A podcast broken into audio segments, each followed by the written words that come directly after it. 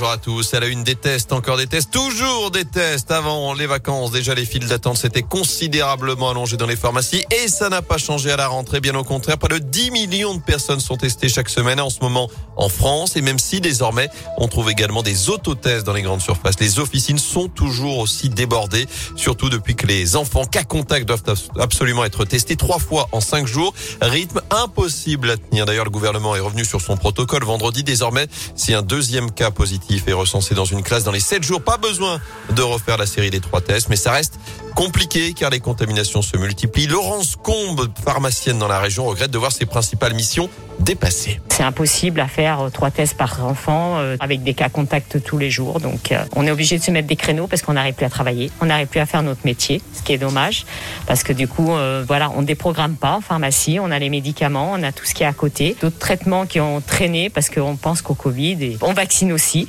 On a des équipes qui tiennent le choc et on ne sait pas jusqu'à quand. Notre métier c'est quand même suivi du patient par rapport à un traitement et euh, ça devient très compliqué. Quoi. À noter que le porte-parole du gouvernement a annoncé hier un plan de renforcement pour augmenter le nombre de tests réalisés. Gabriel Attal a notamment évoqué la création de plusieurs centaines de points de dépistage à proximité des centres de vaccination. La vaccination qui monte justement encore en puissance dans la Loire, un dispositif renforcé avec 55 000 créneaux ouverts dans le département cette semaine. Un nouveau centre temporaire ouvre d'ailleurs ses portes ce matin au Scarabée de Riorges à partir de 9h.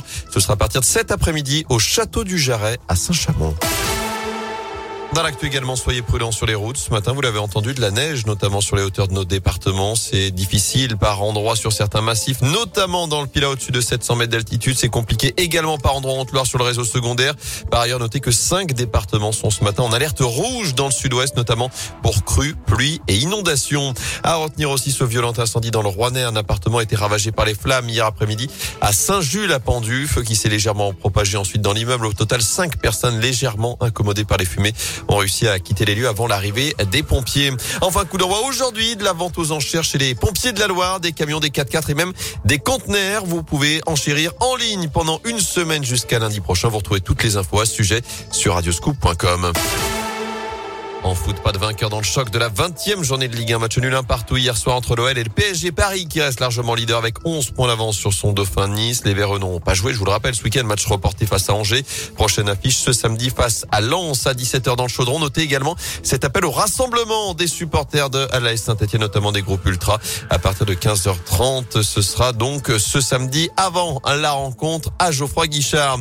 L'exploit de la chorale en basket. Les Rouennais sont allés faire tomber le leader du championnat de France, Boulogne-le-Valois hier après-midi en région parisienne. Succès 93-92 pour les hommes de Jean-Denis Choulet. Enfin, nouveau rebondissement dans l'affaire Novak Djokovic. La justice australienne vient d'ordonner la libération du numéro 1 mondial, retenu dans un hôtel depuis plusieurs jours après son arrivée à Melbourne pour disputer l'Open d'Australie.